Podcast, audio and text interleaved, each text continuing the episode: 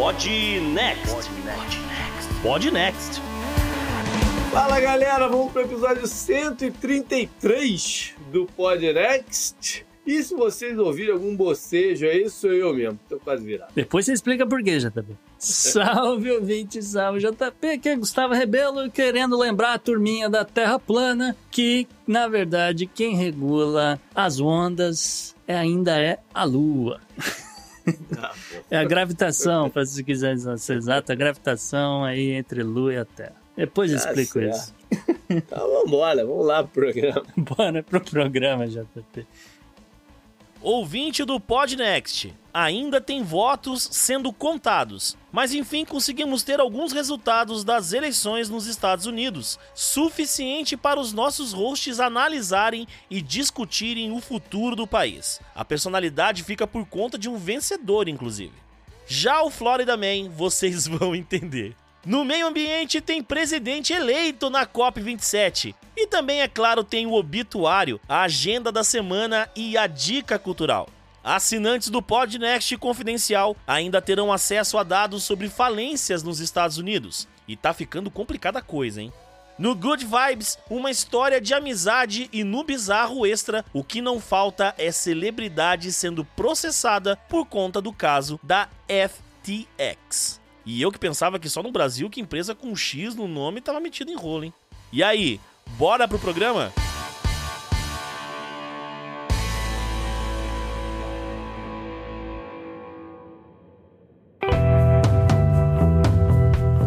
Assunto quente da semana. Algumas semanas atrás, a gente fez um programa sobre o pleito americano que vinha aí pela frente, o chamado midterms, né, meio do, do da gestão, meio do, do mandato do, do, presidente e tal. E comentando as características do que geralmente é um midterms, qual eram as tendências, o que falavam as pesquisas, os modelos e tudo mais. Havia uma certa apreensão de parte do, do grande público né, do, do, que poderia ser uma vitória assim, massiva do Partido Republicano sobre o Partido Democrata, o que seria alinhado com a história que diz que o, o, o, partido que não é o do presidente costuma se dar melhor nesse tipo de eleição no meio do caminho. É bom que né, explicar para as pessoas: o último presidente que inverteu essa regra aí nos últimos 20 anos quase foi ainda o George W. Bush no meio da guerra do Iraque que obteve mais cadeiras né, no Senado e no Congresso. O Clinton, quatro anos antes, também tinha rolado, que estava no auge da popularidade da parada, também tinha rolado. Mas é, é, é. Mas no primeiro mandato do Clinton também. É, no. Não. No segundo mandato ele perde, tanto que, que quase rola impeachment. No segundo, é, exatamente. No primeiro mandato, isso, isso, isso. É, mas, mas ainda assim, ele não teve vitória no Senado. É, ele tem só é, vitória no é. Congresso. Enfim, se esperava então essa grande vitória republicana. Eu lembro que no programa eu mostrei uma, né, um certo temor, mas também não entendia parte desse negócio. Entre o programa e o dia 8, Mudou tudo? O meu pessimismo quanto a uma vitória republicana massiva, assim, aumentou muito naquele período ali. Fiquei tenso quando eu vi alguns desses modelos irem piorando, piorando, piorando Sim. pro lado dos democratas e tal. Não que eu seja democrata, mas eu acho que a quantidade de gente maluca que era candidato no republicano era preocupante. Sim. A gente falou, pô, essa, essa mulher, essa, a, a Carrie Lake ainda é, não, ainda é um nome extremamente preocupante ali no meio dos republicanos. Sim. A gente fala mais dela depois. A gente vai então dar uma passada hoje no que rolou de mais relevante, né, nessas eleições, o que, que é o impacto delas para o resto de mandato aí do Biden antes da, das eleições de 2024. Mas vamos começar, Gustavo, com algumas é, situações que aconteceram. Lambanças. Nesse. É, pode, você pode considerar lambanças. Algumas situações que aconteceram nesse processo que, cara, não muda os resultados, Sim. mas, cara, de, é, é- de certa forma é vergonhoso. Você quer dar mais grave ou você quer dar mais. mais... Ah, vai, vai dar mais grave logo pra chocar, pra... Então, então, então tá bom. e vai Então vamos dar mais né? grave, então.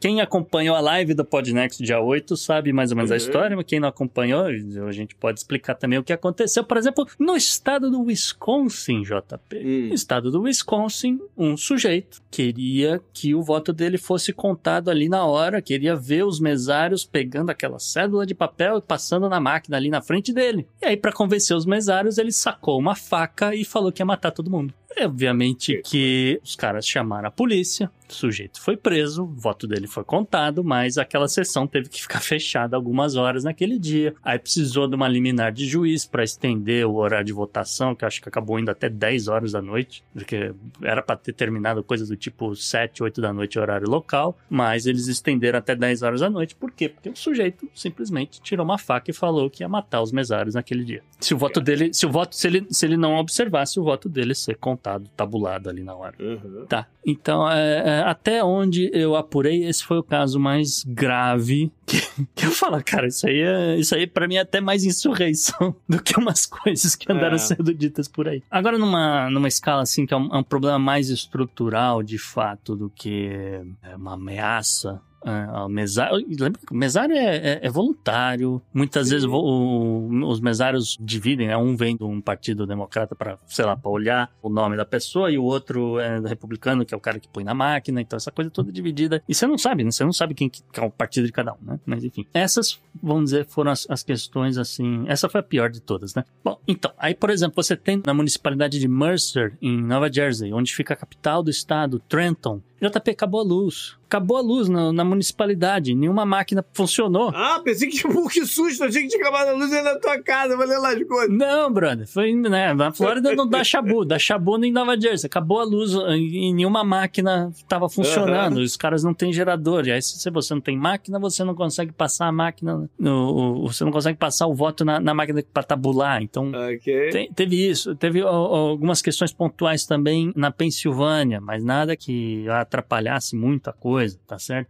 Aí você tem algumas coisas que aconteceram, por exemplo, no Arizona, no Nevada, no Oregon e na Califórnia, que ainda estão contando votos nesse momento. Eles não Sim. terminaram de contar. Pelo menos no, no Arizona foi o mais grave de todos, né? Porque pelo menos 20% dessas máquinas que estavam tabulando voto no Arizona, né? Pararam de funcionar. Simplesmente eh, tinha uma Uhum. máquina que não. Vamos explicar assim: toda sessão de votação nesses estados da costa oeste tem que ter duas máquinas em cada distrito lá pra galera passar a cédula, né? Pra contabilizar o voto. Tá? Uhum. E eles estavam fazendo isso ali na hora. E apesar do Arizona a gente ter visto uma galera armada do lado das urnas que estavam recolhendo votos, não sei o quê, no final das contas o Arizona foi pacífico. No, né, se você levar isso em consideração que hum, no Wisconsin a galera realmente ameaçou mesário com faca. Uhum. Mas o que aconteceu? O que aconteceu foi que, e aí isso eu expliquei também na live, os republicanos no estado do Arizona estavam preocupadíssimos se os votos deles iam contar ou não, porque realmente eles acreditaram na balela de fraude eleitoral em 2020. Então, essa galera tinha se registrado para votar por correspondência. Não votaram por correspondência. Eles apareceram no dia da votação, dizendo que, ah, eu perdi minha cédula, ah, eu por um acaso consigo votar aqui hoje, ah, porque isso, porque aquilo. Então, o mesário tem um problema, um- uma eleição que deveria levar no máximo uns 10 minutos, porque realmente tem muita coisa, né, muita bolinha para preencher. Uhum. O mesário tem que pegar, um, se, se- se eles retornaram a cédula né, ou não, né, o cara tem que ir verificar anular a cédula que foi enviada para casa do cidadão. Depois ele tem que imprimir uma cédula nova. E aí teve problema nas impressoras.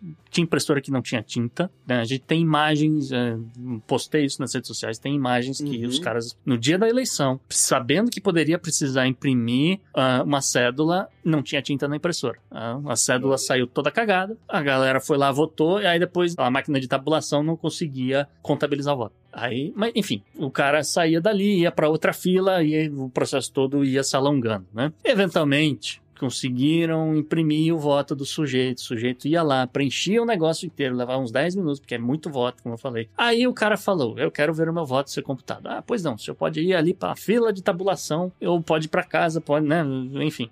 Não, eu quero ver contar meu voto. Né, os republicanos fazendo isso. E eu falo: Por que, que são os republicanos? Porque 72% dos republicanos votam no dia da eleição, tá? Historicamente, esse é o número. E uh, o que aconteceu? Né? O sujeito ia lá, entrava na outra fila, passava o negócio tal. Ah, agora eu vi. Ah, e aí vinha, né, na, nessa máquina de tabulação, vinha lá escrito: olha, realmente, o seu voto foi computado, parabéns. Aí o cara satisfeito saía dali, ia para casa e tal. Algumas sessões de votação no Arizona não estavam não conseguindo fazer isso. E aí eles informaram lá, o eleitor fala: não se preocupe, coloque o seu voto aqui na tal da urna 3. E aí a galera, né, ficou puta da vida, né? Essa é a verdade. Queria, começou a. E, porque falou: ah, eu vou botar meu negócio aqui na urna 3, vocês vão subir com o meu voto, né? Porque, por quê? O que, era a urna 3? Era uma urna que realmente é uma urna, vamos dizer, tradicional, lacrada, etc., que ninguém consegue botar a mão lá dentro para tirar o que tá ali. E essa urna é levada lá para a central eleitoral do estado do Arizona, que lá sim teria uma quantidade gigantesca de máquinas que estariam passando né, para contabilizar o voto dessa galera. E aí, esses mesários, o superintendente, é, que por um acaso chama Bill Gates, mas não tem nada a ver com o bilionário, teve que explicar para essa galera, falar, não tem problema nenhum, o, seu, sistema está sendo monitorado, você tem fiscais republicanos, você tem fiscais democratas acompanhando esse negócio inteiro, e tarará, pode colocar aqui, não se preocupe. Né, né, né. Depois de muita enrolação, enfim, esse né, foi a terça-feira dessa galera, no dia 8, tá certo? Agora, por conta dessa confusão toda, uhum. virou um. ficou impossível você contabilizar votos no Arizona. Né? A gente tá, estava até brincando na live dizendo: ah, você não consegue escrever é, Arizona sem zona. Porque realmente virou uma confusão. Do, quer dizer, porque entravam lá os votos que estavam sendo computados, era a galera que conseguiu votar em alguns distritos que é, não tiveram nenhum problema. A maioria deles, okay. 80%. Aí, de repente, entravam uma quantidade de votos da tal da urna 3. Aí, no processo de, de apuração da urna 3, houve uma confusão do, dos próprios caras, desse Bill Gates, etc., que misturou as cédulas de votação da urna 3 é. com as cédulas enviadas por correspondência. Aí os caras, não, a gente tem que separar tudo, entendeu? E aí, enfim, estão contando o voto até hoje, já tem 15 dias. Esses são alguns dos, desses problemas com o voto em papel auditável. Tá, eu quero deixar isso claro. O que aconteceu no Arizona se repetiu em vários outros lugares, em menor escala, com um pouco menos de problema, mas né, mais ou menos a mesma coisa acontecendo na Califórnia, Nevada, Oregon e Washington e outros lugares. Mas, em geral, todos na costa oeste, tá? E uhum. muita gente vai falar, ah, mas isso aí é culpa do, da organização, etc., porque a organização é do partido X, é do partido Y. Eu queria dizer que é o seguinte, a organização das eleições nesses estados todos estava sob os governadores e, no, no, geral, cabe também às próprias municipalidades. Então, você tem municipalidade que é republicana, você tem municipalidade que é democrata, assim por diante. Então, foi uma coisa... É tudo misturado. Tudo é. misturado, exatamente. Então, não, não dá para apontar para um partido É e... competência generalizada, não é... Não, é, não, não, porque você podia falar, ah, isso é coisa de partido tal. E, e não é. É uma, uma grande, uma grande plano, uma grande armação. É. Não, não é. é. Porque eles sabem que os republicanos votam no dia, então os caras vão lá e sacaneiam, entendeu? Alguma coisa assim. Não, não é isso tá? Não é bem isso. A gente, lembrando que a gente falou aqui no programa passado, né, naquela semana, que não existe uma lei eleitoral nacional, né? Cada Sim. estado é responsável pela organização das eleições. Né? E, no geral, os estados da costa oeste realmente têm essa coisa do voto por correspondência, é muito mais difundido mais e justamente também junto com o negócio do recolhimento dessas, dessas correspondências. É bom e é ruim. A opção de votar por carta, eu não acho de todo ruim. Ah, eu, eu discordo. eu acho péssimo. Se facilita a pessoa votar, só parar lá e jogar a carta dela dentro da urna. Sei lá, tudo para fazer as pessoas votarem mais, entendeu? Seria uma galera que de repente não ia aparecer para votar mesmo. Não, eu só queria explicar que é o seguinte: isso aqui é uma, uma crítica minha, tá? Não tem nada uhum. a ver com A ou B ou C ou etc. Sim. Cara, você recebe esse negócio na sua casa um mês antes da eleição. Esse negócio vai ficar sentado na sua casa um mês. Quem pode preencher esse negócio pode ser você, realmente você assina o envelope, que é a única coisa que realmente verifica que é uhum. seu voto, é a sua assinatura. E enfim, aí você vai enviou, acabou. Agora a questão é que se nesses 30 dias, se alguém bater na porta da sua casa, apontar uma arma para sua cabeça e falar vote no partido tal, aqui na minha frente, entendeu? Acabou. Você vai lá pintar a bolinha e, e, e só vai assinar o negócio. É, mas é, é, os Estados Unidos não é um país assim também, né? A gente não tá nesse ponto aqui. Ah, cuida, cuidado. Não, não, não tá, não estamos nesse ponto não. Vo você não tem proteção contra o voto de cabresto, contra o voto ameaçado, com Sim, Sim, mas, é, mas, mas, isso não é uma coisa, uma prática tão comum aqui quanto é no Brasil, por exemplo no passado. Então... É, no Brasil já foi infinitamente pior. Mas nos Estados Unidos tem coisas acontecendo nesse sentido. Não, tem, tem coisa acontecendo, mas, não, mas eu acho que ainda não tá nesse, nesse patamar assim, entendeu? Ok, JP, tudo bem, não tá no mesmo patamar, mas vou só pontuar aqui rapidinho que alguns estados da costa oeste, principalmente na Califórnia, que tem essa, esse voto, essa coisa de colocar uma urna para as pessoas é, recolherem o voto, né? Porque realmente algumas regiões é, são um pouco mais remotas não tem ali uma caixa de correio, né? Uma coisa assim para recolher o, o, a cédula de voto por, por correspondência. Ok. É, os republicanos disputaram esse negócio, levaram para a justiça, a coisa não aconteceu, etc. E, uh, e os republicanos falaram, ok, então a gente vai uh, usar as regras do jogo, né? Já que pode então recolher voto, a gente vai recolher voto também. E aí o que, que os republicanos fizeram? Tá, não é um voto de cabresto, mas os caras foram lá e colocaram a urna de recolhimento de voto, aonde? Na porta das igrejas. E aí já tem um movimento dentro do Partido Republicano de fazer algum tipo de parceria com a NRA, né? Que é a, a Associação Nacional de, de Donos de Rifle, né? Aquela coisa que é o grande lobby das armas dos Estados Unidos, de colocar urnas de recolhimento de voto em anos eleitorais na porta de feiras que vendem armas. O que, que você acha que isso vai acontecer, né? Enfim, eu questiono pra caramba esse sistema por é. causa dessa coisa do, do, do voto de cabeça, que você não consegue garantir dinheiro nenhum, porque a única coisa que garante que o voto é seu é sua assinatura, tá? Lembrando que a uhum. gente já mencionou aqui, por exemplo, militares é, votando por um sistema deles, um firewall específico, você vota pela internet. A gente falou que na Flórida esse sistema já estava aberto e disponibilizado para pessoas que são deficientes visuais. Por quê? Porque, pô, um deficiente visual, você tem que preencher um monte de bolinha. Então você precisa imprimir um negócio para ele em Braille. Então, é, é, tem, tem muita dificuldade, tá? E esse ano em específico foi um calhamaço imenso. E o né? calhamaço gigantesco, né? E aí, o, o, o, que, que os caras falaram? Não, um deficiente visual entra aqui no sistema, na casinha dele, vai lá, prenta, né? Preenche a bolinha e enviou, uhum. acabou, né? Ele sabe o que está escrito porque o negócio está soprando no ouvido dele, tá? Uhum. Também, assim, não é o melhor sistema do mundo, porque, de novo, pode ter um cara do teu lado com uma arma apontada para sua cabeça mandando você preencher as bolinhas. Mas não tem, enfim, coisas, peculiaridades dessa democracia dos Estados Unidos. A Flórida, eu só queria arrematar dizendo que a Flórida não teve esse problema. A Flórida tem, na maioria das municipalidades, na verdade, acho que em todas, né? Como é que eu não consigo afirmar isso agora? Você consegue votar 14 dias antes da eleição, em diversos locais diferentes, em diversos horários diferentes, alguns mais convenientes, outros nem tanto. Foi o que eu acabei fazendo. Foi super tranquilo, não peguei fila. Vai lá, preencher o negócio, pá, acabou, seu voto é tabulado, acabou, né? Não tem esse problema de demora, não tem uhum. por qualquer problema de fiscalização, etc. E a Flórida com muito mais eleitores, que, que é o ponto que eu queria chegar. A Flórida com muito mais eleitores do que Nevada, que Arizona, que isso, que aquilo, resolveu o problema em duas horas. Bom, então agora a gente vai dar uma repassada no que rolou. E vamos começar com o Senado, porque é a disputa que gerava mais expectativa, porque a gente sabe do impacto que tem o Senado tendendo para o lado do governo ou fazendo uma oposição forte ao que o governo pretende. E a gente destacou muito no, no programa passado que haviam, de fato, de todas as, eh, as disputas, haviam três que definiriam o resultado da parada. A gente tinha a composição no momento de 50 a 50 senadores, uhum. na verdade 48 mais 2, né, porque são dois independentes que votam junto com os democratas, contra 50 republicanos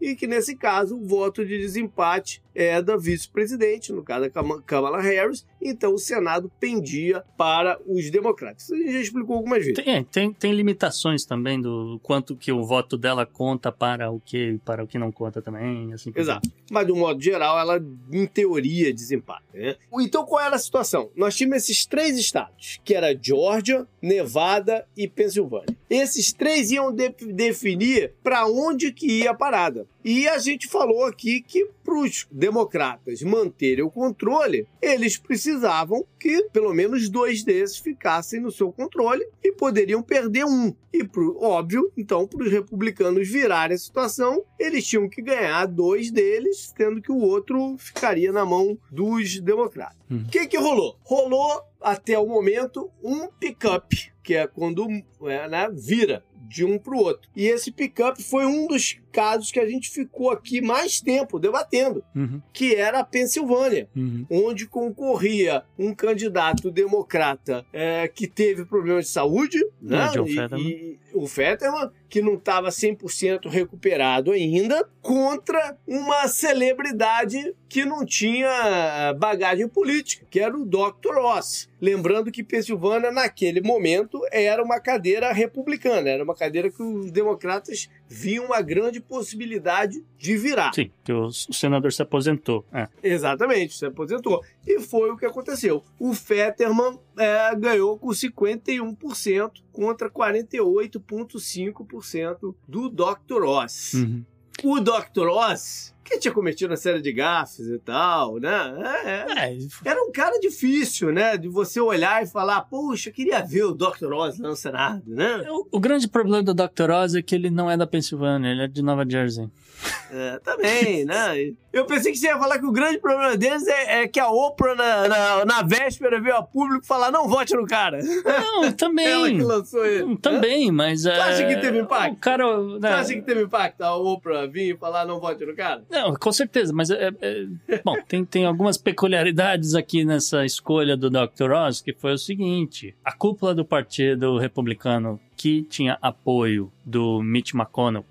Por que, que é importante é. falar no nome Mitch McConnell? Porque ele é o cara do dinheiro. Vai falar dele algumas vezes ainda no programa. Sim, ele é o cara do dinheiro. Ele é o cara que uhum. autoriza o uso do dinheiro do partido para a campanha da, da, das pessoas, tá? Mitch McConnell, que tinha um, um outro nome né, em mente. Também era um cara mais moderado, e, e assim como o Dr. Oz era um cara moderado. O Dr. Oz entrou na corrida com o apoio do Donald Trump. E a galera Magá queria a Catarina Bernadette. A gente explicou a história dela aqui já. Uhum. E aí acabou que o, o, Trump movimentou essa galera e conseguiu emplacar o Dr. Oz. Mas assim, a reclamação da galera que não queria ele, de um lado era: olha, ele não é da Pensilvânia.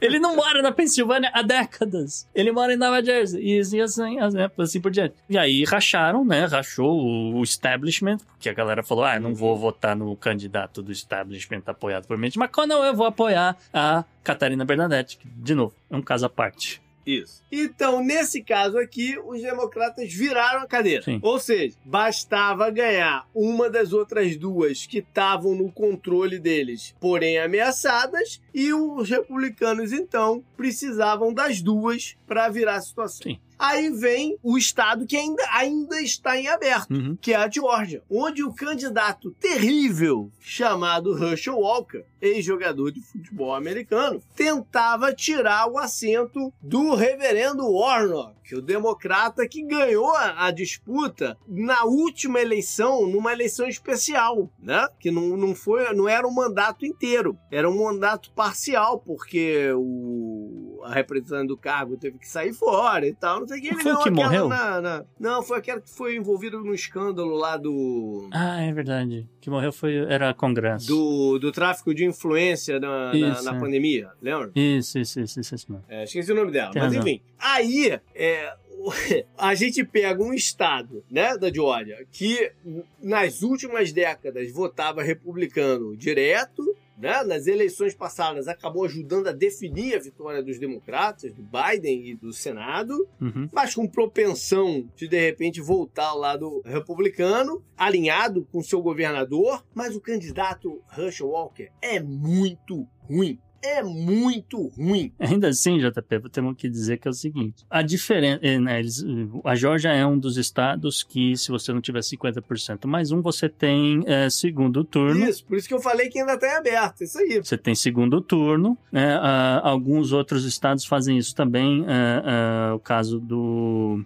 não, não foi o caso dessa vez, mas a, a, a Louisiana também faz isso. Uhum. O Alasca tem voto ranqueado, é uma alta parada também, mas é. ainda assim, né, foi pro segundo turno com uma diferença de um pouco menos de 36 mil votos sim, sim. entre o. Que é quase nada. Né, tri, não, calma, calma. Uhum. 36 mil votos entre né, o Rafael Warnock, que teve mais voto, e o Herschel Walker, né? Teve aí 36 a menos, com um candidato da terceira via, um, um libertário, que teve ainda 81 mil votos, né? Uhum. E o Herschel Walker tem uma peculiaridade, e a gente tem que falar muito disso aqui.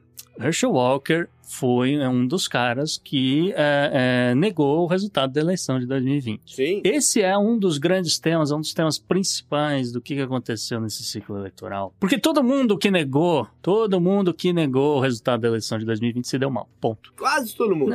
É, tem um, tem uma, uma exceção que me vem à cabeça, mas tudo bem. É, de qualquer forma, Herschel Walker é um desses caras. O governador da Georgia não é um desses O governador uhum. da Georgia, republicano, conseguiu se reeleger com mais de 300 mil votos de diferença pro, pro candidato democrata. E aí você começa a notar o racha dentro do Partido Republicano. Bom, enfim, essa eleição ainda vai acontecer, o segundo turno, em, em dia 6 de dezembro, e a gente já já vai explicar a importância dela. Agora, os democratas conseguiram, então, segurar os seus suas 50 cadeiras com a vitória apertadíssima no Nevada da presente senadora, né, a Cortei Masto, que por apenas 9.500 e poucos votos. Não, 9 mil cravado, 9 mil cravado aqui. 9 mil cravado? Enfim, Ainda estão é, contando pô, voto, mas é 9 mil cravado, é, tá bom. alguma coisa assim. Venceu um candidato chamado Laxalt, mais um que era apontado diretamente pelo senhor Donald Trump. Sim.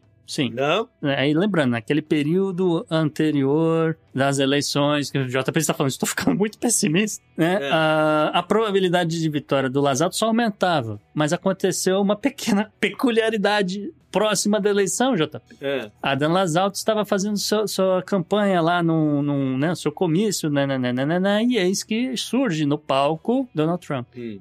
E aí ele que estava tentando se distanciar um pouco né, dessa imagem, de, de não ser um, um candidato que uh, negou o resultado da eleição de 2020, nananana, foi abraçar. Foi ter que ir lá abraçar Donald Trump no palco. Ou seja, então nesse momento a gente tem 50 contra 49. Aí você vai dizer, bom, já tá ganho, né? De ordem, independente do que aconteça, a parada ainda tá no lado democrata. Mas, como o Gustavo falou, esse voto de desempate não serve para tudo, né? Então seria muito bom para os democratas ficarem com 51 a 49. Também não muda tanto.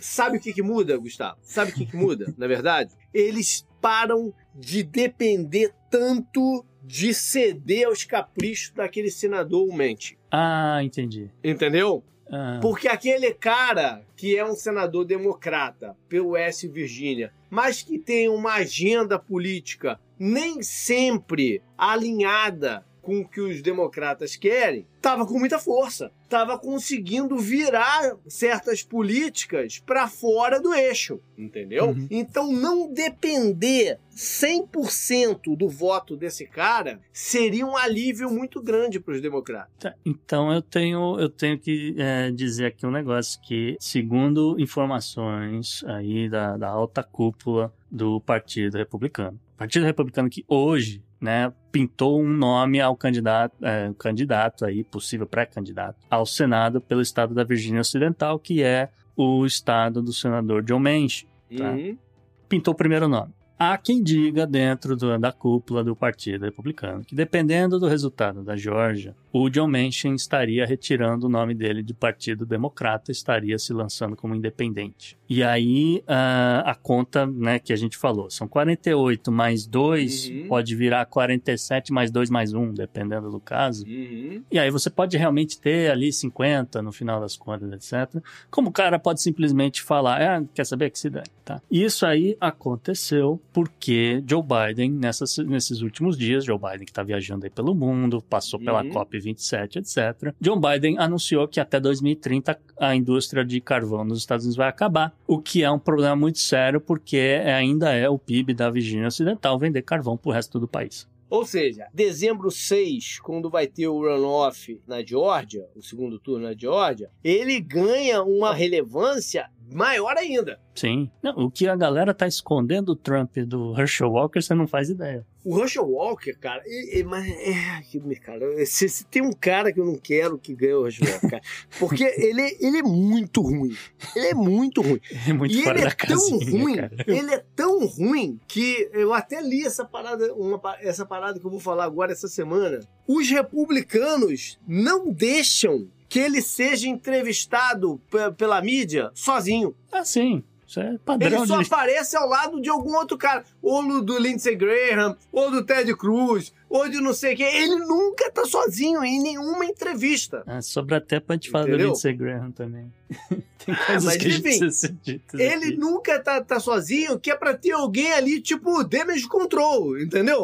Não, é, e, e alinhar a conversa pra algum outro lado, entendeu? que ele, assim, ele, é, ele anda muito fora da casinha. Hoje ele estava dando entrevista e aí de repente no meio da entrevista ele estava, ele resolveu contar uma história sobre uma, uma um porco do mato que pensava que uma árvore era a mãe dele. E, e ele ficou horas falando sobre essa história do, do porco que achava que uma árvore era a mãe. No final das É, então- contas, não sei qual a moral da história. Palestras eles deixam, é, palestras eles deixam, porque também não tem como estar com o cara 100% do, do, do, do tempo, né? Palestra ele... Mas entrevista pra mídia, vai dar entrevista pra CNN. Não, mas, mas na entrevista, é isso que eu tô exemplo, falando. Na entrevista, É. o cara começou a falar isso e todo mundo assim, É. olhando e falou, "Que- pra onde ele vai levar essa conversa? Mas de qualquer forma, é, é, ele, é, assim, ele tá lá só porque precisava botar um nome. E aí, Jota, isso aqui também é uma coisa que a gente precisa dizer. O, o, o, porque vale também para Pensilvânia, vale para muitos candidatos aí, né? Uma das, das, das críticas do, no caso do, do John Federman é que realmente o cara sofreu um, um derrame e aí tem mu- muita dificuldade aí na, na, para comunicar com as pessoas, etc. Uhum. E uma das grandes críticas foi que, olha, olha o tamanho do Partido Democrata. Olha a quantidade de gente que eles têm na Pensilvânia. Não tinha nenhum outro nome para substituir o cara, entendeu? Mas essa que é uma das, das grandes discussões. Ah, mas isso é um problema pra todo lado. Né? Isso é um problema pra todo lado. Ao mesmo tempo, né, novamente, mas ao mesmo tempo, né, que você olha para Georgia e você fala, não tem nenhum outro candidato republicano que não seja um Herschel Walker da vida. Mas, pois é. Mas Entende? aí que tá, Gustavo. Lembra que na- lá atrás, durante o ano, em abril, maio, não sei o que lá, a gente vinha apontando: olha, galera, os candidatos do Trump estão ganhando todas as primárias. A gente Sim. falou sobre isso lá atrás. Em alguns momentos, né? Só que a coisa mudou, entendeu? Eles não estavam entendendo para onde que estava o espírito do eleitorado, entendeu? Eles estavam achando que ainda é, ainda é a força do Trump. Mas vamos chegar lá. Chega lá. Vamos passar então rapidamente aqui para o Congresso, né? A gente já viu que a vitória no, no, no Senado não veio, né? Então aquela grande, grande onda vermelha já se tornou uma marolinha, né? Sim, foi culpa do eclipse, é isso que eu tô... É, é. No Congresso, então, eles, se não alcançaram os números absurdos que algumas pessoas falavam, Sim. que de repente iam ter 240 congressistas, É, pesquisa interna, pesquisa interna do É. Partido Democrata falava, é. 236 é o melhor cenário. É. Porra, Pois é. Então, Então, o negócio é o seguinte: agora à noite, ele, a gente tá gravando na quarta-feira, agora, só agora à noite, eles confirmaram a maioria. A maioria na Câmara é 218. E a projeção é que eles terminem com 221 contra 214 uhum, dos, dos democratas. Isso daí é um a menos do que tem os democratas no, no momento, que tem 200 e... Cadê? acho que são 220. Eles têm 220... Não, 222 que eu tô vendo aqui.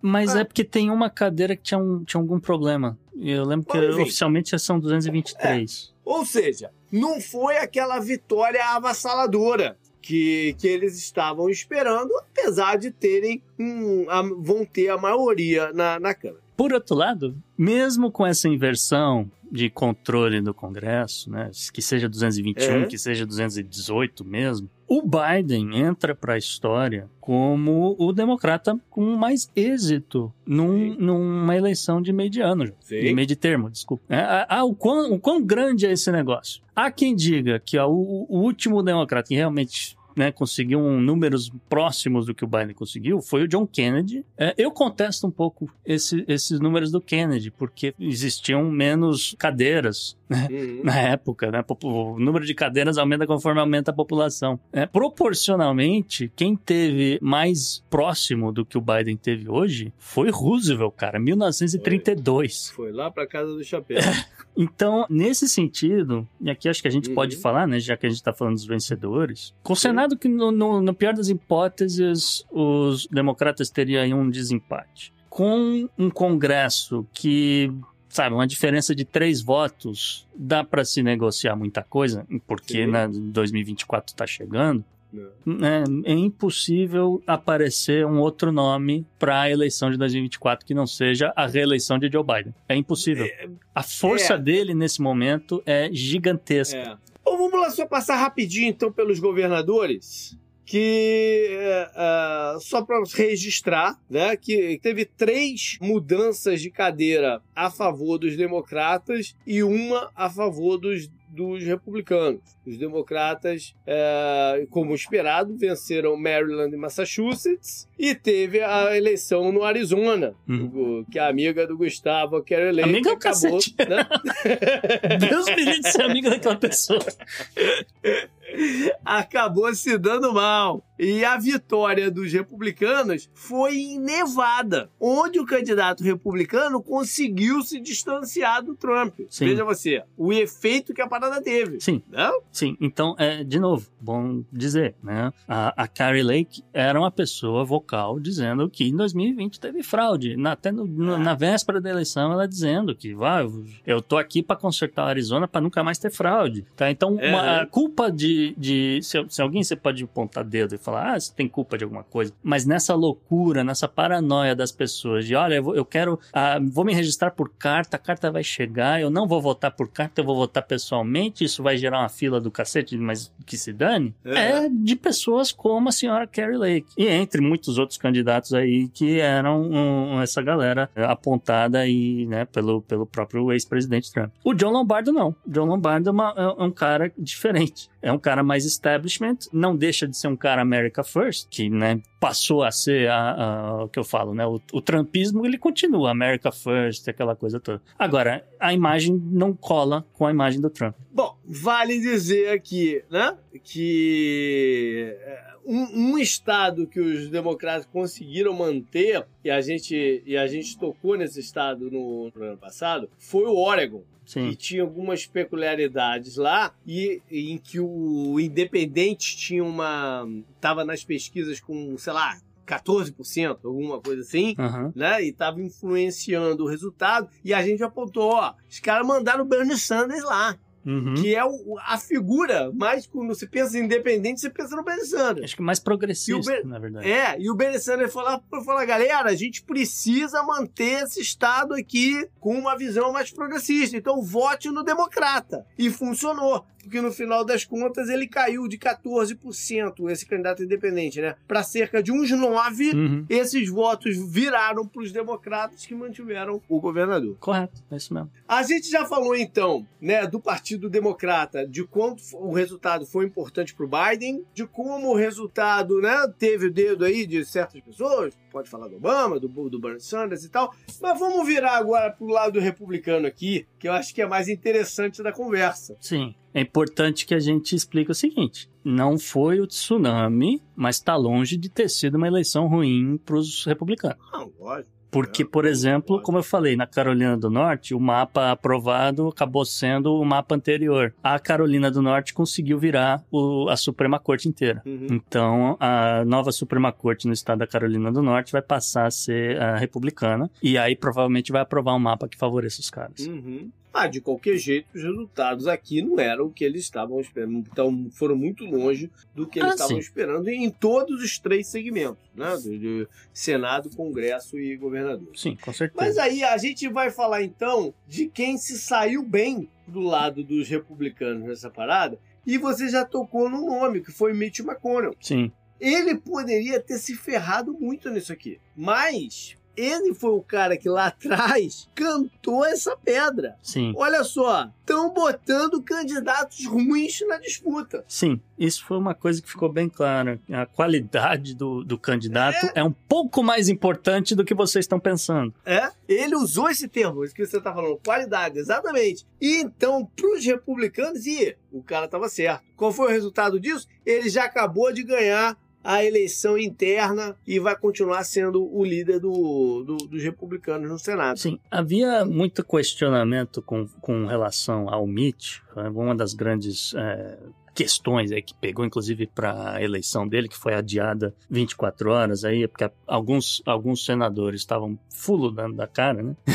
Ted Cruz, o próprio Rick Scott aqui da Flórida e assim por diante, foi porque o Mitch McConnell não botou dinheiro em candidatos que foram nomeados pelo Trump, tá? Então, para efeito que a gente falou, ele é o tesoureiro do, do partido, ele é o cara que autoriza colocar dinheiro na corrida ou não, tá? Então, só para exemplificar aqui pro, pro ouvinte, eu tenho dados aqui na minha tela, no Arizona, o candidato democrata Mark Kelly recebeu 73 milhões do partido. O Blake Masters, que era o candidato republicano apoiado pelo Trump, recebeu 9 milhões. Ah, no Nevada, Cortez Masto recebeu 46 milhões, tá? O, o Lasalto recebeu 12. No New Hampshire, né, o candidato do Trump recebeu 2 milhões, contra 36 da, da Hassen, que foi reeleita lá, senador. O próprio Joe Federman recebeu, só, eh, recebeu 52 milhões, é 15 milhões a mais do que o Dr. Oz recebeu do Partido Republicano. E, assim. e na, na Geórgia, o Rafael Warnock recebeu 75 milhões, Herschel Walker 32, Jota.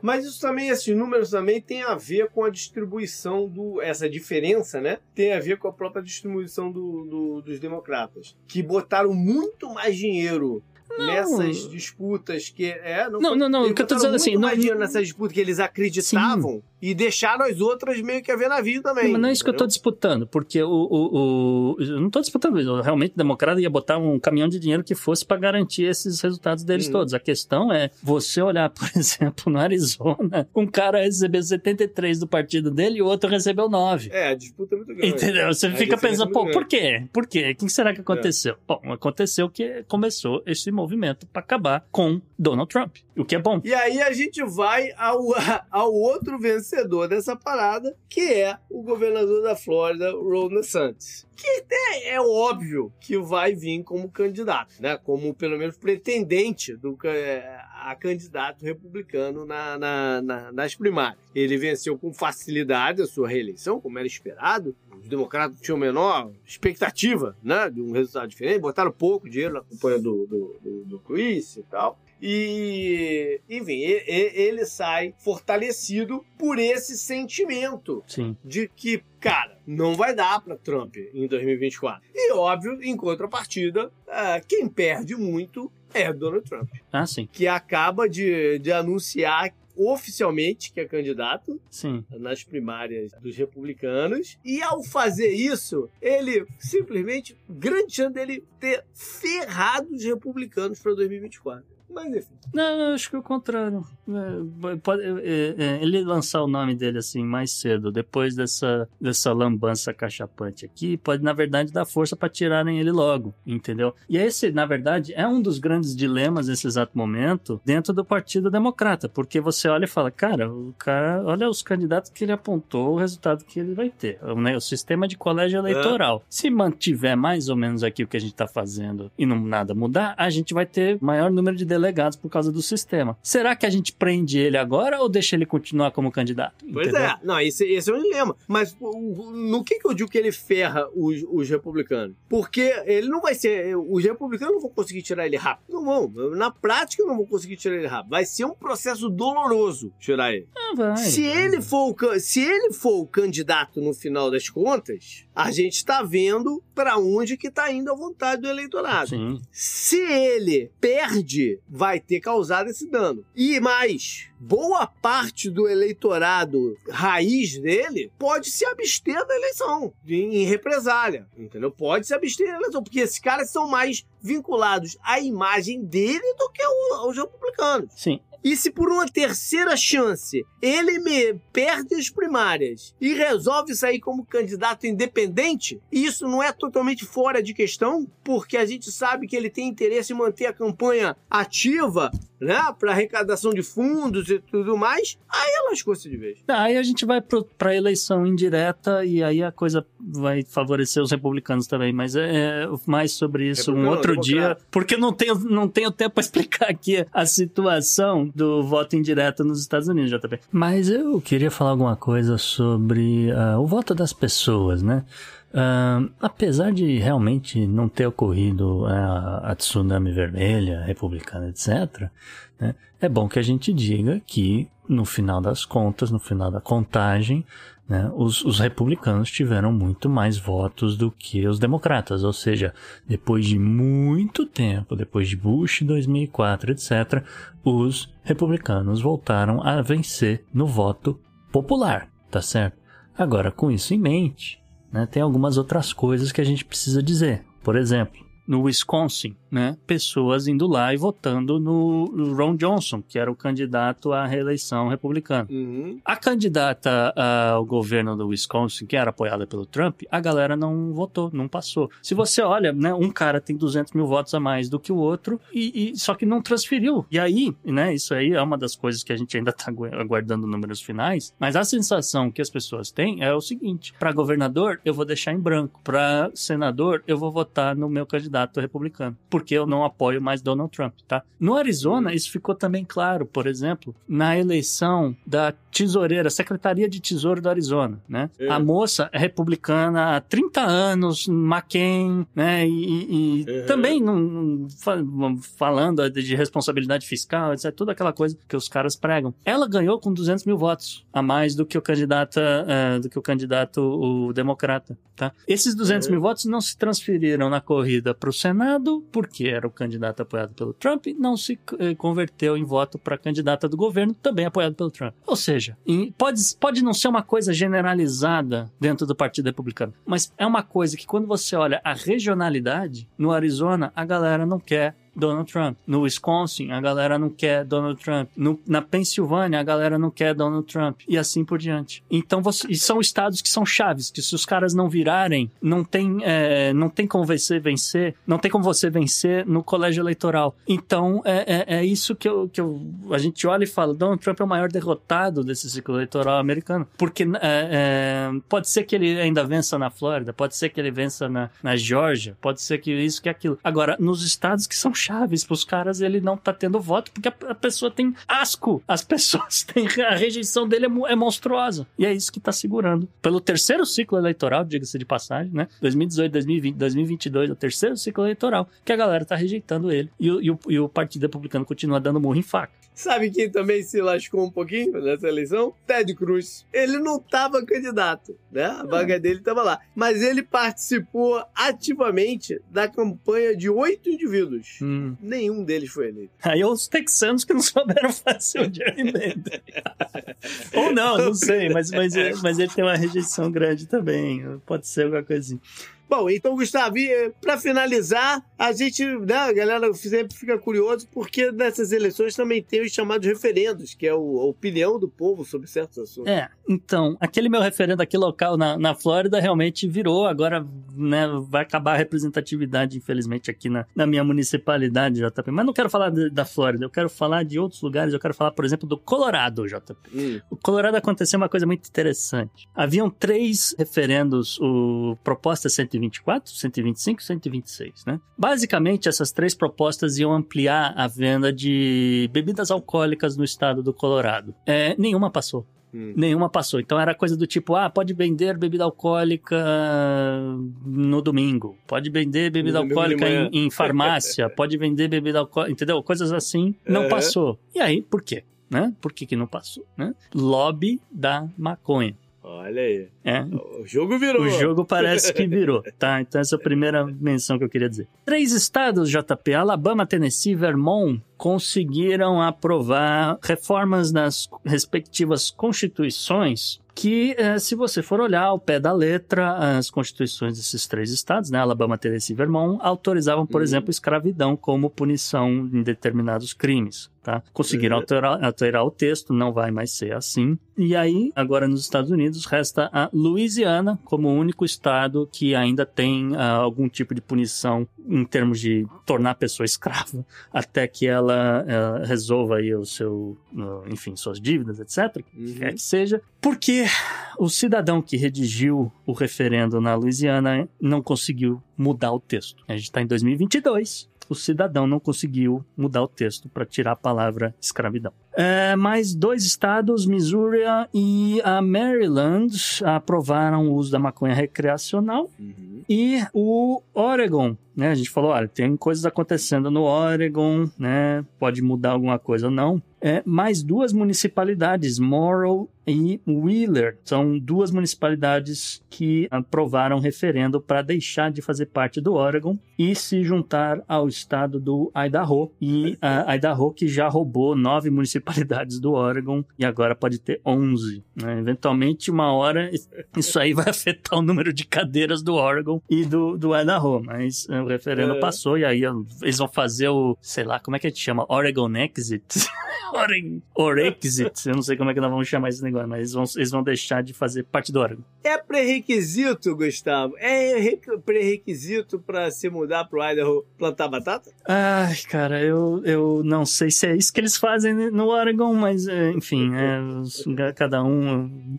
Tem, tem muitos problemas no, no Oregon, a gente pode discutir isso outro dia. É, não quero encerrar esse bloco, que eu sei que tá gigante, mas não posso encerrar sem dizer presença massiva feminina Sim. de jovens 16 a 24 anos que favoreceram candidatos democratas por 32% de diferença, tá? Uhum. E é, então, sei lá, uma tinha 62 a- o- o- contra 20 é, republicano e o resto não votou. Não sei, mais, mais ou menos isso. Enfim, de qualquer forma, por que que eu tô destacando isso? Porque essa é uma demografia que, obviamente, é, ficou preocupada com relação a questões do aborto. Isso. Tá, porque elas favorecem aborto porque são pessoas que querem abortar por causa disso, por causa daquilo? Não necessariamente. Tá, isso foi uma coisa que foi muito difícil de medir, talvez. Tá? Então, a minha única crítica às pesquisas eleitorais, em parte, talvez tenha sido isso. Eles não conseguiram medir essa questão das pessoas que não necessariamente são a favor do aborto, mas Uhum. ela quer ter a opção se ela precisar, entende? Ela tá preocupada com eh, essa ingerência na vida dela. É, exato. É, exatamente. Essa é uma forma de você dizer. Não necessariamente ela é a favor, não necessariamente ela faria um aborto, mas na cabeça dela, ela ter uma opção para um caso que, olha, me engravidei num exato momento da minha vida que eu não posso, então eu quero ter essa opção. E é, isso não faz ah, diferença ah, se você olhar o mapa inteiro dos Estados Unidos, mas isso faz a diferença local, né? E aí, de novo, o, o, o mid-term, né? A eleição de mid-term é uma eleição que é local e é uma eleição que, se você souber passar uma mensagem, você consegue convencer muito mais pessoas. Então, nesse sentido aqui, os democratas tiveram muito mérito de, de angariar todos esses votos aqui. Uhum. Bom, e aí o futuro dos Estados Unidos, como a gente falou, vai depender aí do que sair na Geórgia, mas o que a gente pode falar que deve acontecer aí nos próximos meses são garantias do direito ao casamento homo- homoafetivo, bem como o casamento interracial, que são aí duas questões que aí, de novo, pode afetar especificamente né, uma demografia num estado específico assim, estado que está interessado nisso, mas de qualquer forma, independente aí do que, que a gente vê acontecendo na Geórgia, o governo Biden tem como meta aprovar algumas reformas tributárias, algumas reformas da Previdência, enfim, isso está em pauta. E o que os republicanos, agora com o poder do Congresso, têm para colocar em pauta nos próximos meses são questões da fronteira, são questões ligadas ao Afeganistão e questões de abastecimento, desabastecimento, pelo menos é o que foram citados na agenda desses E caras. prováveis tentativas múltiplas de emplacar algum tipo de processo de impeachment do Joe Biden. Up next. Up next.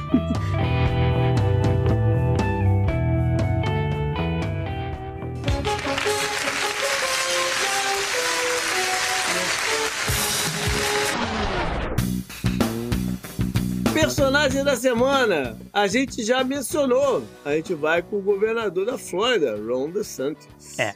a gente tem que falar dele, porque talvez ele seja o maior vencedor das eleições aí de meio de mandato, já em termos de candidato, uhum. fez campanha e foi eleito. É por isso que a gente está destacando ele aqui. Em porcentagem, né, em números absolutos, foi o governador do estado da Flórida, Ron DeSantis, é, quem obteve de fato aí uma, uma tsunami, né, uma, uma vitória esmagadora, é, que inclusive acabou arrastando junto o senador, o candidato ao Senado da Flórida, Marco Rubio. Né? Se de um lado uhum. o DeSantis conseguiu 19% de diferença para o segundo colocado, o, o Marco Rubio, não sei como, dobrou a expectativa, já também conseguiu 16. Acho que a, até a mãe dele votou nele nessa vez.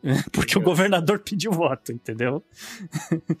DeSantis, né? DeSantis agora tem sido chamado de The Future conquistou uma vitória realmente para o livro dos recordes, né? Acho que nunca um governador na Flórida obteve tanto voto a mais do que o segundo colocado. A municipalidade de Miami-Dade, a região que historicamente sempre votou uh, democrata e que o próprio presidente Biden venceu com 16% de margem em 2020, virou e foi uma vitória cachapante aí do, do governador Ron DeSantis. Foi a hora que a galera falou, ah, dane-se, ele ganhou na Flórida. E com, com depois de uma uhum. hora de de, de votos contados, não precisava nem terminar de contar. Uh, a margem de vitória uh, não foi apenas surpreendente, tá? É bom que a gente diga isso mas reforça uma realidade de emergência, que é o voto do eleitor hispânico, que historicamente a gente destacou isso no último programa que a gente falou de eleição, que, que virou, né, o, tem mudado de aliança no, nos últimos anos e tem passado de democratas para republicanos. Ainda ah. não é uma maioria, ainda não é uma maioria. O jovem, o jovem latino votou democrata. É, é.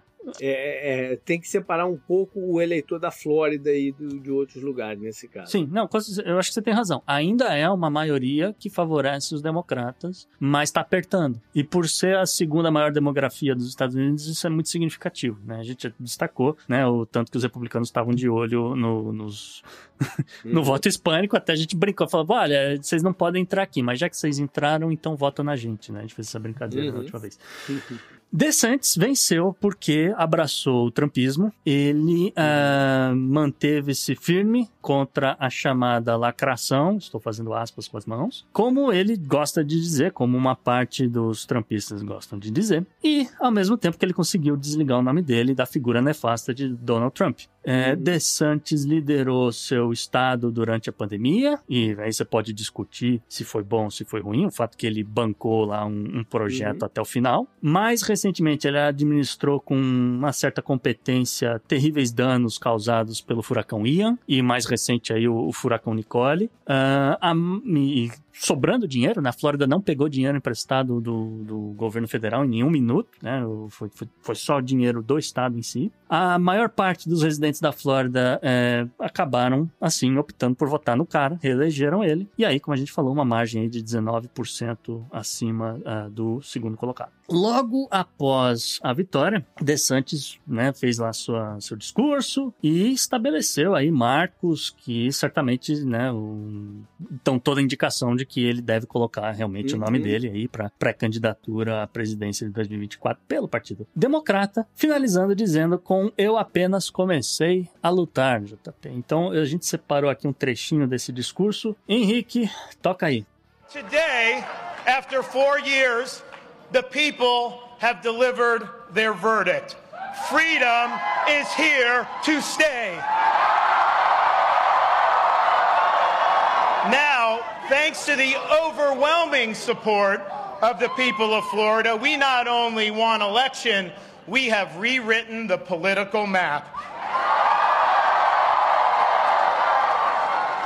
Thank you for honoring us with a win for the ages. We, we have embraced freedom. We have maintained law and order. We have protected the rights of parents. We have respected our taxpayers, and we reject woke ideology. We fight the woke in the legislature. We fight the woke in the schools. We fight the woke in the corporations. We will never, ever surrender to the woke mob. Florida is where woke goes to die. We've accomplished more than anybody thought possible four years ago, but we've got so much more to do, and I have only begun to fight. God bless you all. Thank you very much. Thank you for a historic landslide victory. Bom, aí é bom, a gente tem que dizer que o cara não é um desastre porque a gente viu nos últimos anos desastres totais, completos, de pessoas sem a menor condição de governar, de uma suposta direita, que na verdade né, que se diz liberal, mas de liberal não tem porcaria nenhuma, era um bando de reaça, e que acabaram derrotados nas eleições, tá? Ron DeSantis não, não é nada disso. Né? Esse, Ele é um reaça competente. ele é um reaça competente, você, realmente eh, você pode dizer isso. O que, o que o transforma num cara perigosíssimo. Exato. Né? Exato, porque ele é pé no chão, porque ele não sai brigando com um repórter, porque ele não, não comete nenhuma gafe idiota quando tá andando na rua e imitando, sei lá, uma pessoa que tem alguma, algum tipo de, de deficiência, algum problema psicológico, assim por diante. Ele é metódico e isso torna ele um cara perigoso, tá? É bom que se diga, né, que a gente tá falando aí de, recentemente com questões de responsabilidade fiscal, né, né, né, né, né. O Ron DeSantis, nesse momento, tem no seu estado administrado, né, o segundo menor percentual de dívidas dos Estados Unidos, tá? Isso dá 1,78% do PIB. É, é, nada em termos de dívida estadual. Dívida municipal é outra parada, porque os Estados Unidos permite que municípios façam dívida nos Estados Unidos, tá? E o estado da Flórida registrou uma sobra de dinheiro em 2022. Tá sobrando 22 bilhões de dólares. Poderia devolver para cada cidadão, na minha opinião, Jota. Mas isso sou eu, né? o estado da Flórida hoje é o terceiro melhor avaliado em termos de educação, particularmente aqui que eles falam de educação, é ensino fundamental, tá? Não é necessariamente ensino médio e não é necessariamente para escola, mas você soma todo o estado da Flórida tem o terceiro melhor em termos de educação, perdendo só para Nova Jersey e Massachusetts. E uh, nesse exato momento o estado da Flórida não vai muito bem nos campos da saúde, não sei porquê, e segurança pública, JP, porque também não entra dinheiro onde não entra republicano. Vamos ver, ele tem, ele tem uma, uma disputa espinhosa aí pela frente com o Donald Trump. Vamos ver aqui se Mas ele. É, mas é. Ele, ele é candidato, ele é candidato. Mas que ele é candidato, ele é candidato. Up, Up next.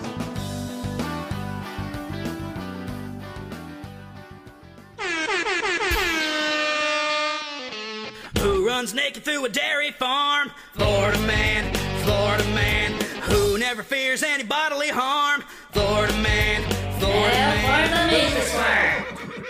Ô Gustavo, esse é um Florida Man típico? É quase típico, JP, mas é um, é um Florida Man que as pessoas vão entender quem é o destaque aqui do Florida Man essa semana.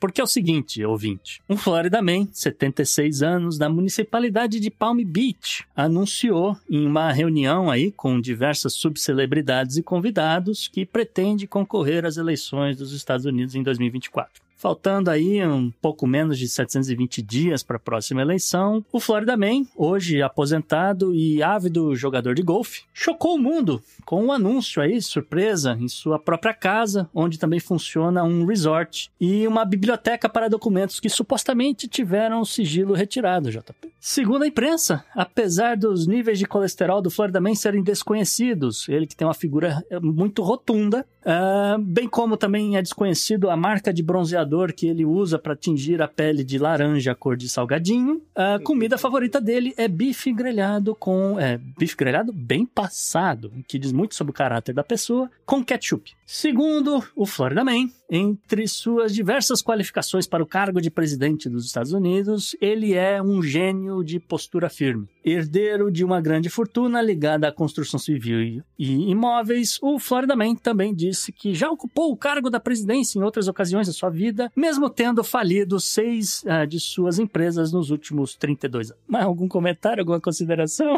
It's a, it's a huge Florida Man, huge. Huge Florida Man. Up, Up next. next.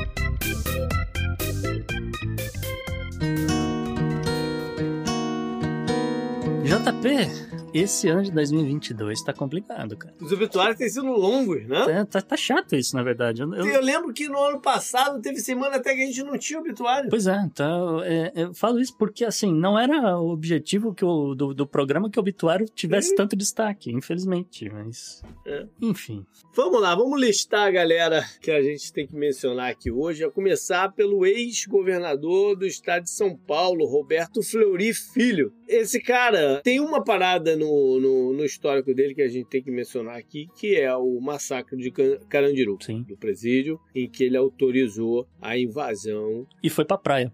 e, foi- e que gerou aquela quantidade de mortes, aquele, aquele, aquele absurdo que aconteceu por lá. Teve também uma pessoa que muito ligada com a minha infância e, e juventude esportiva, vamos dizer assim, ou de cara que gostava de esporte, que é a Isabel. Que é do Flamengo, né? Foi do Flamengo. Ela era, ela era foi jogadora do Flamengo, ela tinha uma ligação com o Flamengo forte, sim. Uhum. Mas ela era conhecida por ser a jogadora da seleção brasileira de vôlei, da, da primeira seleção feminina relevante de vôlei do Brasil, né? Que abriu caminho para tantas outras né, seleções e conquistas aí. A Isabel que depois é, migrou para o vôlei de praia, Uhum. né, onde fez grandes parcerias, teve grandes resultados também. Mas a- além da parte esportiva, ela era uma figura relevante, porque ela introduziu política no esporte, a conversa política no esporte, a, a conversa de, de, de discussões sociais e comportamentais para dentro do esporte. Ela foi a primeira mulher que eu lembro que atuou em alto nível estando grávida Sim, nas quadras sim. Entendeu? É- é- ela era uma pessoa de posições muito fortes, Sim. Uhum. né? E de, e de, de discursos contundentes. Ela defendia, né? A igualdade, ela, enfim, É, questões salariais no esporte. né? salarial, exatamente, de paridade Uhum. salarial. Ela foi uma figura muito importante para quebrar essa conversa de que no esporte e política não se mistura, enquanto que a gente sabe que o contrário, esporte é altamente politizado. Sim. Para finalizar, ela estava fazendo parte da equipe de transição, ou faria parte da equipe de transição do governo Lula, Sim. que ia começar a discutir né, avanços na área social, né, de esporte, Esporte, né? cultura, Uhum. educação e tudo mais, mas infelizmente Não deu tempo. faleceu por razão respiratória. É. né? É bom que a gente mencione que ela chegou a testar negativo para Covid, mas Uhum. ela desenvolveu, ela tinha o, sei lá, é, uma síndrome aguda respiratória do adulto, uma SARA, que eles chamam. Uhum. É uma parada um pouco ainda em estudos, que a galera não sabe exatamente o que, que aconteceu. Na parte artística, a gente teve alguns nomes eh, importantes também, né, Gustavo? Pois é, tá ficando difícil, JP. Eh, vou começar pelos Estados Unidos, depois a Uhum. gente vai para os outros lugares. Ah, então, rapidinho, faleceu o John Aniston, 89 anos, ele que é vencedor de prêmios Emmy e nos Estados Unidos particularmente mais conhecido pelos seus papéis em novelas americanas. Sim, é Days of Your Life. É, fosse coisa que, impossível de ver. Ah, Essa novela que duram 25, 25 anos, anos. é, você vê assim. a criança crescendo em 25 anos, enfim. Ao longo da sua carreira, ele realmente teve alguns destaques em outros programas de TV e filmes, então, é, Kojak, é, The West Wing e Gilmore Girls, tá? Kojak você foi longe, hein? Kojak também foi longe ano passado. 89 né? Anos, brother, menor, ele- É, não tem a menor ideia. A galera que tá aqui tem a menor ideia quem é o Kojak. Meu pai gostava de Kojak. É. Enfim, ele faleceu aí no último dia 11. O anúncio foi feito pela filha dele, né? A um pouco mais famosa, né? A atriz, a Jennifer Uhum. Aniston. Faleceu também, JP. Essa aqui foi uma perda que eu senti muito. O... Faleceu Kevin Conroy, aos 66 anos, a voz do Batman. I am vengeance.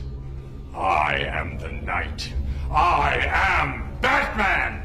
O Kevin Conroy é o dublador, ou voice actor, que dublou o Batman por mais tempo, né? Então, é, desde a década de 90 até agora, os filmes de animações que a DC solta aí no HBO Max, etc., tudo era do Kevin Conroy e ele, infelizmente, veio a falecer. Eu não sei como é... então, teremos mudanças na DC, né? Então, enfim... é- e, assim, eu senti muito, porque realmente é, ele, pra mim, era a voz definitiva do, do Batman. Tem outros caras, sim, e tal, mas ele abraçava o papel, a ponto de, de ele mandar mensagens, gravar vídeos, mandar mensagens para as pessoas, se dizendo, olha, aqui é o Batman, é, e, e, e sinto muito aí pela, pela perda, e, com, com- e mensagens boas, tá? Mensagens boas. É, ele, era, ele era formado na Juilliard, né, que é a grande escola de, ainda é a grande escola de atuação dos Estados Unidos, em Nova Uhum. York, da mesma turma do Robin Williams. Olha. É, e não é pouca coisa. E assim, Kevin Conroy chegou a atuar na Broadway, fazer muita coisa de Shakespeare, etc. Mas ele ganhou dinheiro, ganhou rios de dinheiro fazendo a voz do Batman para animações e videogames, tá? Então, enfim, uma grande perda. Faleceu também o ator brasileiro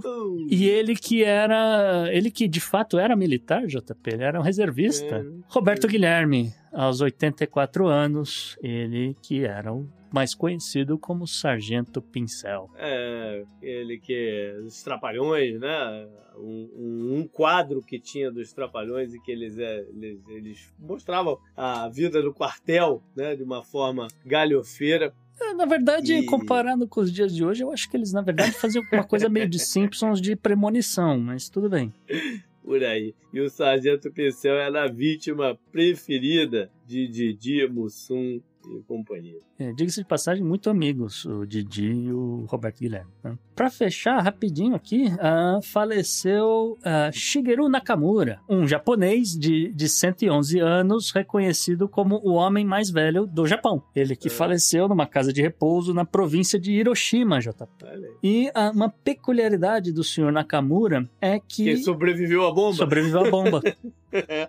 O senhor Nakamura não só sobreviveu à bomba, JP, como ele, ele chegou a ser exposto ao Fallout, né? Ele Uhum. chegou a ser convocado para ajudar na limpeza de Hiroshima, né? Que totalmente devastada, Sim. etc. E ainda assim viveu 111 anos. Ah, ou seja, ele, ele Ganhou superpoderes. Ganhou Ah, superpoderes, sei lá. É, curioso ver, né? deveria ser estudado melhor aí o que, O o que, que tinha no, no DNA ou na parada dele que o ajudou a resistir a isso tudo. né? É, Lembrando, e aí só lembrando as pessoas, esse era o japonês mais velho do mundo, o homem mais velho do mundo ainda é o venezuelano, cujo nome eu esqueci. Mas eu sei que ele é venezuelano. Up next. Up. Pela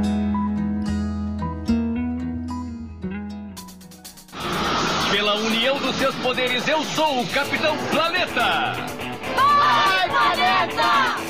E vamos lá pra Copa 27. O que, que rolou por lá? O que que rolou por lá, na verdade, JP, o que mais chamou a atenção, além de um monte de jato executivo pousando no Cairo, o que é um- É. uma desgraça para o meio ambiente, diga-se de passagem, foi ah, aí no aconteceu no nono dia, no nono dia da COP 27, o presidente eleito do Brasil, o Mr. Lula, agora eu vou chamar ele de Mr. Lula. Uhum. Eu gostei do, do New York Times chamar ele de Mr. Lula. Ele anunciou pro mundo: o Brasil está de volta.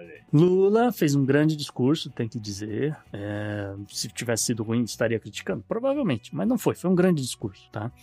É o discurso que confirma que a Alemanha e a Noruega vão reabrir o fundo da Amazônia, que foi congelado por conta de uma papagaiada do antigo presidente. Ele convocou a realização da COP30 na floresta amazônica, então, muito provavelmente Manaus, mas a ver. Lembrando que há umas três copos atrás seria no Brasil durante a pandemia, Isso. né? E o governo Bolsonaro fez questão de que ela fosse cancelada. Isso. Muito provavelmente Manaus, mas sabe-se lá se vocês não arrumam algum outro lugar mais interessante, talvez, não sei. Manaus é legal. É, e anunciou, né, mais uma vez, a criação do Ministério para os Povos Indígenas, além de ah, estabelecer a meta de zerar o desmatamento no país em quatro anos.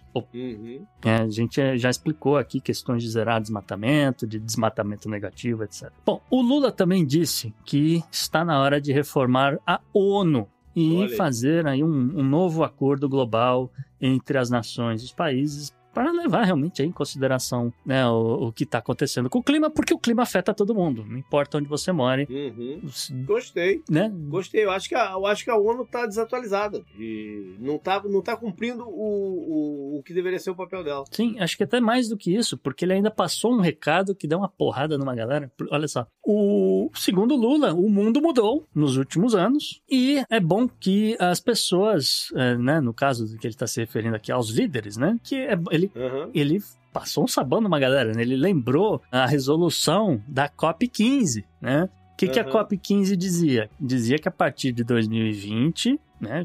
Então, a galera teve 10 anos para se preparar para isso. Dizia lá na COP15 que as nações mais desenvolvidas estariam contribuindo para um grande fundo global, a somatória aí de 100 bilhões de dólares para fins de mudar, modernizar as matrizes energéticas de países emergentes. Tá? Uhum. É, na época né, era, dinheiro para chuchu, né? mas é bom que se diga né, que são, são 152 países emergentes, ainda assim não ia ser um bocado de dinheiro para se você dividir o bolo igualmente. Mas Uhum. é melhor algum dinheiro do que nenhum dinheiro. Né? Eu, se fosse o Lula, já, já ousava logo e falar: agora a gente tá em 2022, vocês não fizeram nada, o- é melhor colocar logo um trilhão e resolver esse negócio. né? Eu faria isso, mas tudo bem. Dá logo o pé no peito, né, galera? Ah, eu, pô, tem, tem uns caras aí, já pegou, vou te contar. Uhum. De qualquer forma, né, o discurso do Lula também mencionou questões de desigualdade, ah, principalmente no que toca a o, né, uma das, talvez uma das grandes prioridades do Itamaraty nos próximos anos, quem sabe,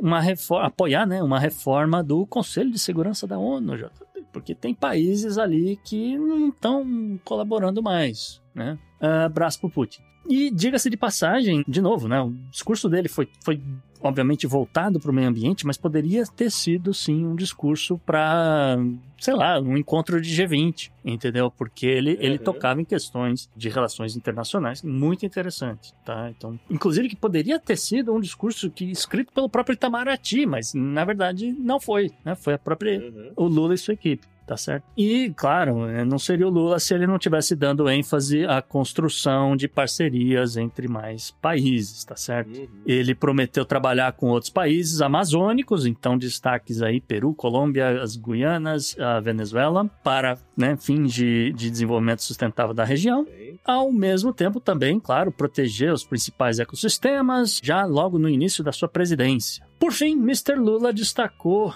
a nova parceria do Brasil com a Indonésia e a República Democrática do Congo. Por que Indonésia e por que República Democrática do Congo? Algumas pessoas vão falar, né? Por que, por que não faz relação internacional nada- é. com Estados Unidos, são França? distintos, né? É, é, que a galera tem isso, né? Só, só vale relação internacional com um país rico. Com um país pobre, né, não pode, né? De qualquer forma. Por que Indonésia e a República do Congo? Porque são, é, junto com o Brasil, são as três nações com maior área de florestas tropicais do mundo. E aí, a ideia é trabalhar junto para conservação. Aprender, né? Aprender coisas uns com os outros. e- É, e mesmo, prática. mesmo saber fazer propaganda e, e documentários e filmes, etc., para trazer turismo, para trazer desenvolvimento, Sim. porque também não adianta você ficar lá com a terra parada e não render nenhum dinheiro. né? As pessoas que moram na região precisam comer também. Uhum. Enfim. É, o Lula destaque da COP27, na minha opinião. Até agora foi a coisa mais relevante que eu vi nesse, nessa COP27. já. Up the next. Up next.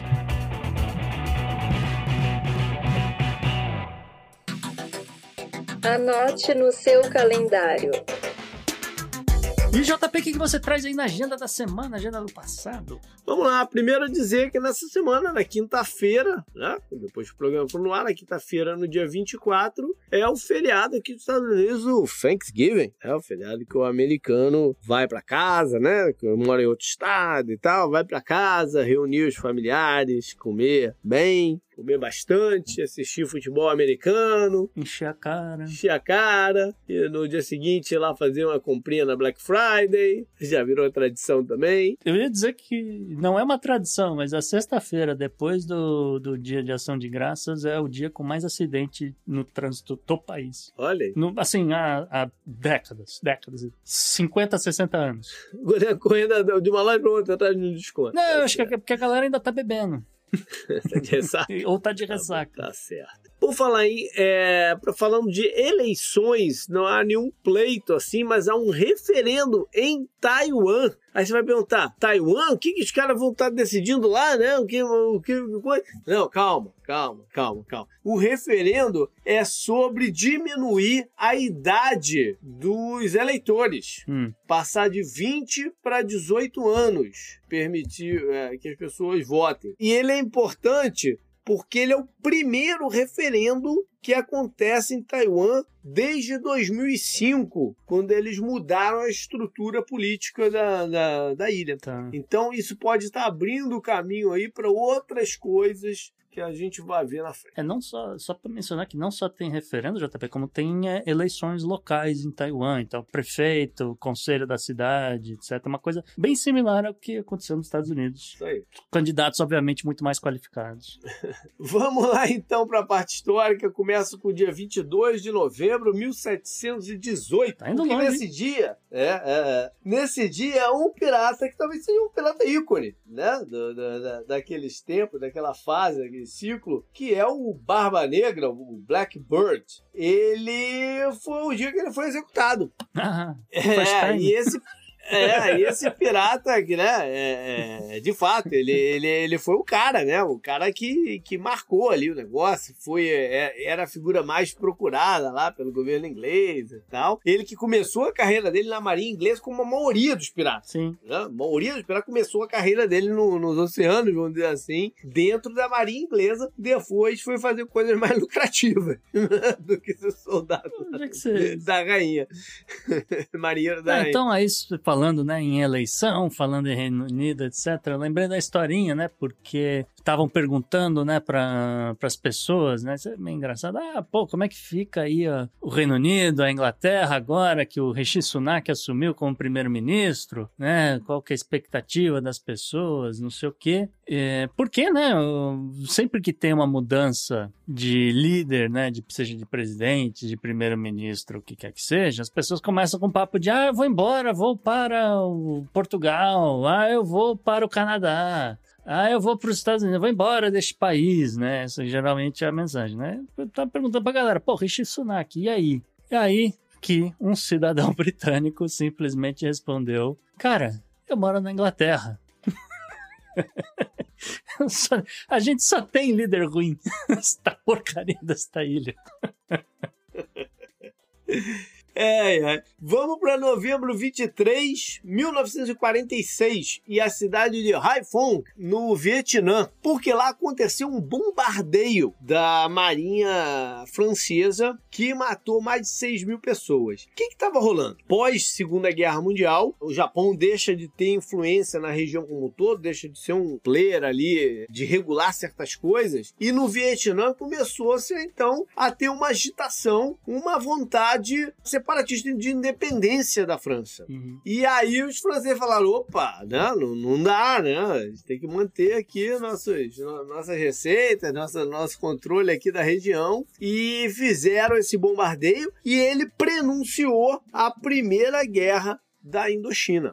Por fim, novembro 24 de 1932, foi quando o FBI eles inauguraram o seu setor de o laboratório anticrime, o Crime Lab, que é tão famoso hoje em dia. Só que o Crime Lab começa em 1932 como o departamento de um homem só.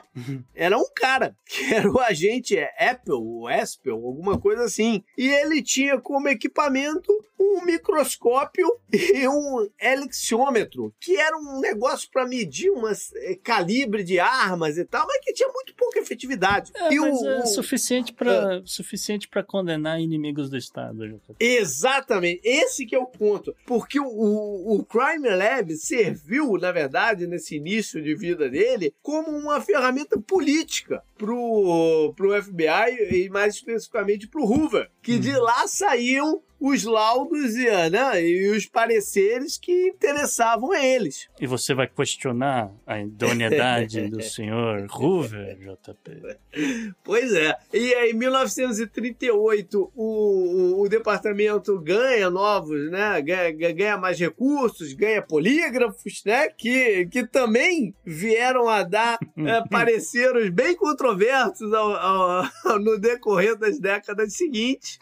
E hoje, né, aí é um departamento giga que trabalha com mais de, 1.200 mais de 200 mil peças de evidências por ano aí, analisando. De- dependendo, é, depende do, do inimigo do Estado.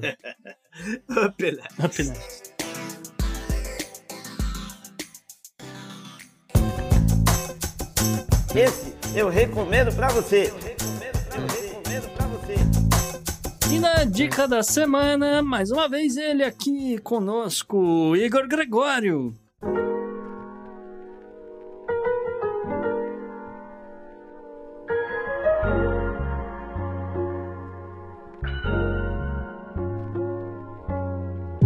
Olá, meu nome é Igor Gregório, sou um poeta paraibano que irá recitar aqui para vocês um poema. Mas diante das notícias da COP22 nessa última semana, me veio à mente um soneto que escrevi quando assisti a série Sandman da Netflix. Na série, um personagem, um sonho que representa a floresta, convida o personagem principal para passar um dia entre as suas árvores e entre as suas flores. Diante disso, me veio à mente a Mata Atlântica, a nossa Mata Atlântica, tão verde, tão linda, pensando, refletindo, convidando os portugueses quando chegaram aqui.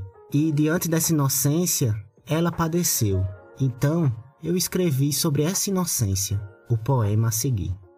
O nome do poema é Atlântica, ou A Inocência da Floresta. E ele diz assim: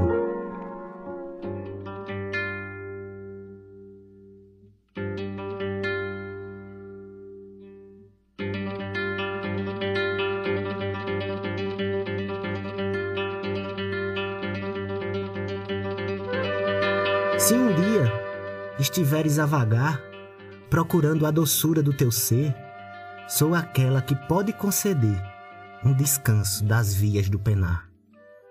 Venha e deite na raiz mais secular, como fruto eterno do suster, sinta a brisa do verde te verter, durme e sonhe que a mata é o teu lar. Se o tédio chegar, venha saber o que cada animal tem a falar. Ouço os pássaros voando sem parar, entre a folha e a ramagem do viver. Ao partir, beija a flor do esperançar, pois é nela que eu sempre irei estar. Para me seguir nas redes sociais é só procurar Igor Gregório. Obrigado ao Podnext e até a semana que vem, meu povo. Um cheiro grande.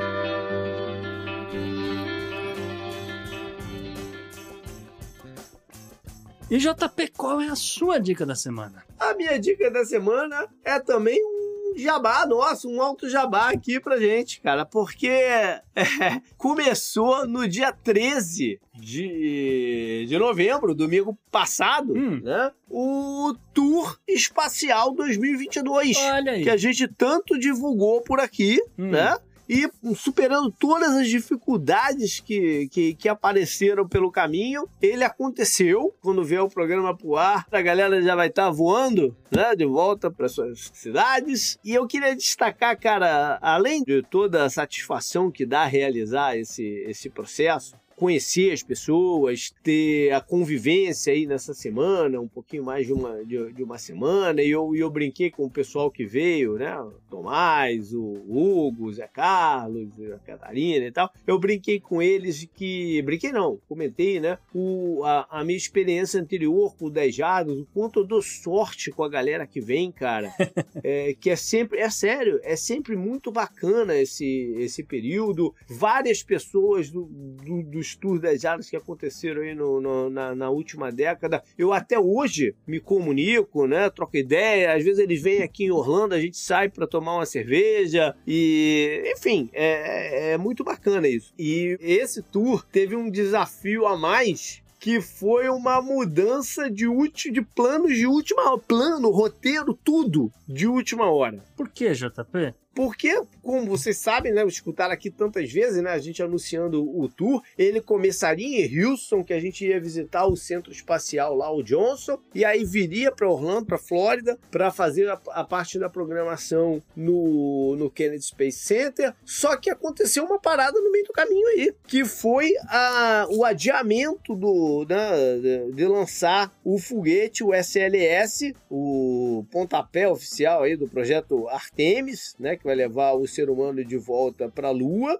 e pelo caráter histórico da coisa, Afinal de contas, é o E- maior foguete da história? Ainda tem, né, é, dentro de todas as peculiaridades históricas, tem o tamanho dele, tem esse, né, tem, tem esse pontapé aí e tal, não sei o que, a relevância política e, e científica dele e tudo mais. Cara, a gente, a gente teve, eu, eu consultei todo mundo e foi um esforço enorme de todos para estar tá aqui em Orlando, na costa, né, Uhum. no dia 15 pro dia 16.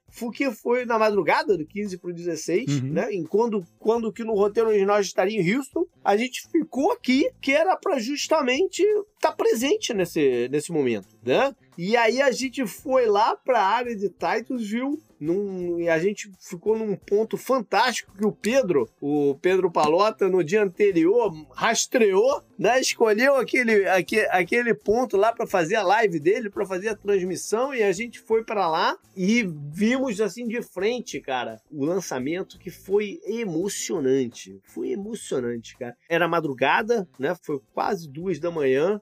E a noite se transformou em dia, cara, pela, pela potência e pela, pela energia que o, que, o, que o bichão soltou. É, te- eu, eu mandei uns vídeos lá pro, né, pro Instagram do, do, do Podnext e tudo mais, galera pode dar um search lá. Eu lembro de ter dado. Eu lembro de ter dado boa noite pro Pedro, porque ele tinha acabado de começar a live, dormi, acordei quatro da manhã, ele ainda tava na live. É, ele começou às sete da noite daqui e teve, foi, Coragem. fez, sei lá, uma maratona de ele junto com o Marcel Campos. Sim, né? Foram os dois juntos. E foi sensacional. Foi, foi, foi sensacional. O investimento no, no Coral Snake Chief funcionou aí pra adiar até agora essa época do ano, né? Pois é, né? Pois é, mas tudo, tudo é óbvio, cara, que, que isso não estava na programação, né? A gente não tem como fazer uma programação de um tour dele, mesmo, mesmo o que vai rolar no ano que vem, a gente não tem como colocar, a gente vai estar vendo um lançamento de uma é. proporção dessa, ou, ou quiçá um lançamento qualquer, porque nada acontece com essa antecedência toda e nada nunca é garantido.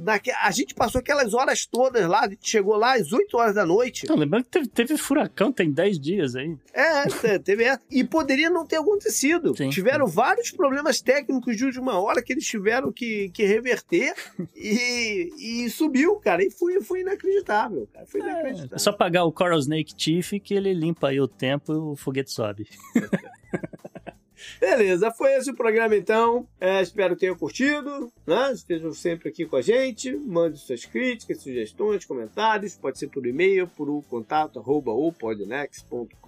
Mas também troca uma ideia na rede social. A Francine tem insistido para eu abrir um Instagram meu próprio e tal, não sei o quê, mas por enquanto eu tô, tô mesmo no Twitter, JP Underline Miguel, mas também tem o Gustavo, na arroba Gu, underline Rebel. E o Podnext você segue no Twitter no Instagram, arroba o Podnext. Ou só buscando Podnext você encontra a gente. Beleza, galera. Foi isso então. Até mais. Valeu, um abraço. Tchau, tchau.